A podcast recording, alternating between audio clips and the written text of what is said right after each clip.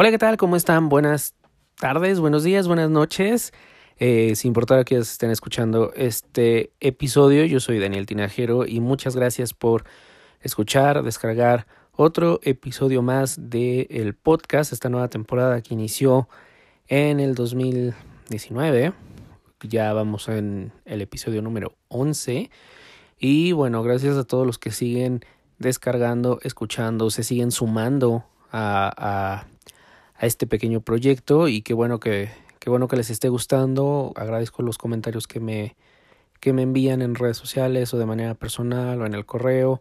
Eh, de verdad aprecio mucho y aprecio mucho también las sugerencias eh, con los temas. Me ayudan muchísimo para pues para que este calendario editorial siga creciendo. Entonces si tienes eh, alguna propuesta de tema, házmelo saber y con mucho gusto eh, me empiezo a, trabajar en el, en el tema, investigar y ya se los compartiré. Porque bueno, pues cuando grabas un podcast no es nada más ponerte de, delante del micrófono y, y hablar. Tienes que informarte, tienes que documentarte, tienes que preguntar, tienes que incluso revisar hoy con tanto tutorial o videos en, en YouTube, podcast, eh, gente que conoces. Bueno, toda esta información te va ayudando para construir un poquito más de lo que a lo mejor sabes y bueno, pues también de alguna manera eh, compartirlo, difundirlo de una manera un poco más clara o bueno, más acorde a la mejor a, a, a los tonos, a las personalidades. Y el episodio del día de hoy es un episodio que ya tenía yo ganas de hacerlo y estaba yo con duda de si lo publicaba en estos días o me esperaba hasta junio, que es cuando Apple va a tener su conferencia para desarrolladores, ya saben, en esta conferencia para desarrolladores vemos todo lo que está trabajando Apple en cuanto a software eh, para iOS, que es como la estrella del evento, y para todos sus temas operativos, macOS, tvOS, watchOS, y bueno, pues entonces hay mucha expectativa porque recuerden que el año pasado no hubo gran innovación en cuanto a sistema, se centraron más como en pulir ciertos detalles, en mejorar el rendimiento y lo lograron. Los comentarios con iOS 12 fueron muy buenos. Versiones anteriores al iPhone 6S, 6, 5S funcionan, dicen que de una manera muy muy fluida iPads modelo anteriores que sean compatibles con iOS también funcionan de una manera muy muy fluida. Entonces parece que lograron pulir esas cosas que se venían diciendo en iOS 11 de que se alentaban los equipos. Entonces, bueno, pues Apple parece ser que ha puesto como una pausa en cuanto a lanzar novedades o un lavado de cara en iOS, en iOS 12 para dejarlo en iOS 13 y a lo mejor hacer una pausa eh, o renovar constantemente cada dos años. Si es así, bueno, pues entonces le tocaría en iOS 13 y los rumores apuntan a que tendremos un lavado de cara eh, en todo el sistema operativo de iOS. Eh, mucha gente, eh, muchos tuiteros también leo que esperan una renovación en la página de inicio, en la pantalla de inicio. Eh, Podría ser, porque así lo, esa pantalla de inicio la tenemos desde que surgió el iPhone. Entonces, bueno, sería interesante ver cómo sería una, una pantalla de inicio completamente renovada en 2019. Y bueno, también se habla de mejoras de Siri, que bueno, ya hablamos de mejoras de Siri del iOS 10, iOS 11, iOS 12. Y Siri es buena, eh, en cuanto a tareas como recuérdame algo, crea un evento, eh, eh, no sé, léeme la notificación, reproduce tal canción, pero parece ser que se ha quedado ahí. Yo a los atajos los uso en iOS 12, recuerden que tenemos los atajos de Siri los shortcuts y yo los shortcuts los, los utilizo solamente como para la música y para podcast como para tener un atajo mucho más rápido, pero siento que Apple no ha sabido explotar esa parte de atajos que tiene un gran potencial. Por ejemplo, tengo una rutina, un atajo que es buenos días y bueno, lo que hace es pone eh, la luz de la recámara a un 40% de intensidad para que cuando yo despierte pues esté la luz pero tampoco me llegue tan de sopetón, me dice el clima y bueno, inmediatamente reproduce eh, Beats One.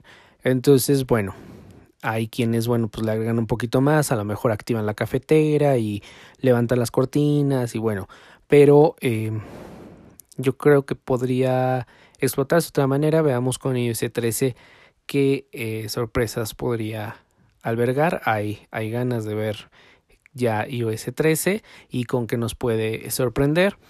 Y bueno, pues entonces, retomando el tema de este podcast es sobre probar las versiones beta de estos sistemas operativos y me han estado preguntando cuando, por ejemplo, yo, yo probé, llevo probando así creo que desde iOS 9 o iOS, sí, iOS 9 me parece, iOS 9. Em, versiones beta, sobre todo por esta parte de la novedad y la emoción, y ir viendo eh, las primeras versiones de los sistemas y cómo van cambiando y a lo mejor en una versión veías algo que te gustaba ya en la versión final ya lo han quitado, lo han pulido, eso es, es interesante, pero son como para... Primero, estas betas están como dirigidas uno a los desarrolladores, que eh, ellos se encargan de revisar errores o de ver que su aplicación funcione o exprimirle el potencial al nuevo sistema operativo para que su aplicación esté optimizada y tenga como estas nuevas funciones que presentan versión con versión. Y eh, hay dos tipos de beta, las versiones para desarrolladores y las versiones públicas. Tenemos las versiones públicas desde hace muy poco realmente de iOS, de macOS, de tvOS. Y las públicas están ya dirigidas al público en general para quien quiera probar. Y evidentemente se, en teoría son versiones que son un poco más seguras. Es decir primero sale la de desarrollador y una vez que pasa un periodo de prueba bueno pues eso quiere decir que el sistema es estable que no se va a sobrecalentar la batería que no hay reinicios se publica entonces la versión beta cuando viene una versión nueva de sistema como en este caso va a ser iOS 13 Generalmente se le da un mes a los desarrolladores para que prueben y hasta un mes, mes y medio se publica la versión pública, o sí, sale la versión pública para eh, el público en general, para la audiencia, y bueno, pues ya se hayan corregido errores graves que pudieran dejar incluso tu teléfono congelado. Al ser una beta, un, una versión del sistema beta, recuerden que siempre va a haber errores, siempre puede haber algo que no funcione bien, puede que una aplicación no te funcione. Eh, yo he probado betas, por ejemplo, y de repente la aplicación que necesitaba, que me urgía, por ejemplo, hacer una transferencia de banco, bueno, pues resulta que no funciona y me tengo que esperar hasta que el desarrollador optimice esa aplicación para el nuevo sistema operativo. Algo que yo he visto cuando salen las versiones betas es que la gente se emociona por probar todas estas novedades y ojo, empiezan entonces a decir que, que Apple hizo un pésimo sistema o que los desarrolladores y sus aplicaciones. Esto no es culpa ni de Apple ni de, la, ni, ni, de los desarrolladores. Esto es responsabilidad nuestra porque al final del día por eso es una versión beta, es una versión de prueba. Y hay que ser conscientes de que son versiones que tienen eh, un gran margen de error. Entonces, bueno, esas son cosas que tendríamos que considerar. Si quieres probar una beta, por ejemplo, eh, bueno, yo te pondría cuatro puntos a considerar si quieres probar una beta. Primero, elegir tu equipo, que no sea un equipo que utilices del diario por los problemas que te puede dar. Te puede dejar congelado, se te puede eh, sobrecalentar la batería, una aplicación no puede funcionar debidamente. Ha pasado que hay betas que Em, desactivan los datos móviles y hasta la siguiente versión se resuelve o no te deja conectar al wifi. Cosillas que a lo mejor no las tiene un sistema operativo em, estable o ya publicado no entonces yo generalmente lo hacía en mi iPhone pero al ser em, mi teléfono diario pues entonces aprendí que tenía que hacerlo con otro y lo las pruebo en el iPad Dos, con la prueba de las versiones en beta, es lógico que la batería se desgaste. ¿Por qué?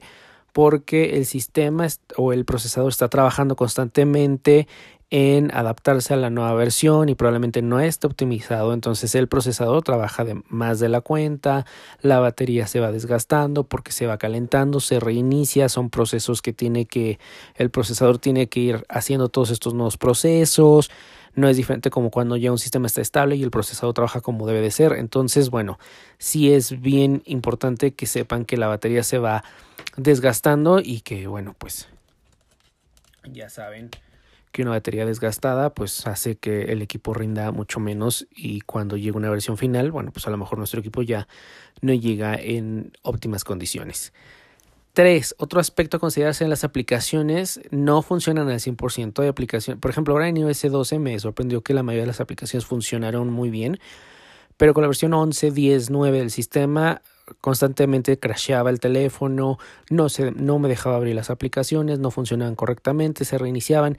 Con iOS 12 no pasó eso, habrá que ver con iOS 13 que se supone es una versión completamente nueva, con un nuevo diseño, bueno, eso es lo que se rumora, ¿no?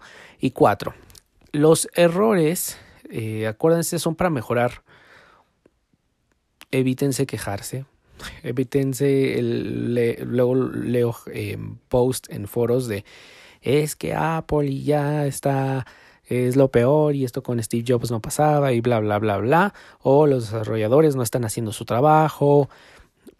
Por eso a partir de junio que se publica eh, la versión beta se da julio agosto septiembre tres meses porque sale a principios mediados de septiembre los sistemas operativos tres meses que tuvieron los desarrolladores y tanto Apple para corregir, para analizar, para ver qué funciona, para optimizar versiones del sistema, ¿ok?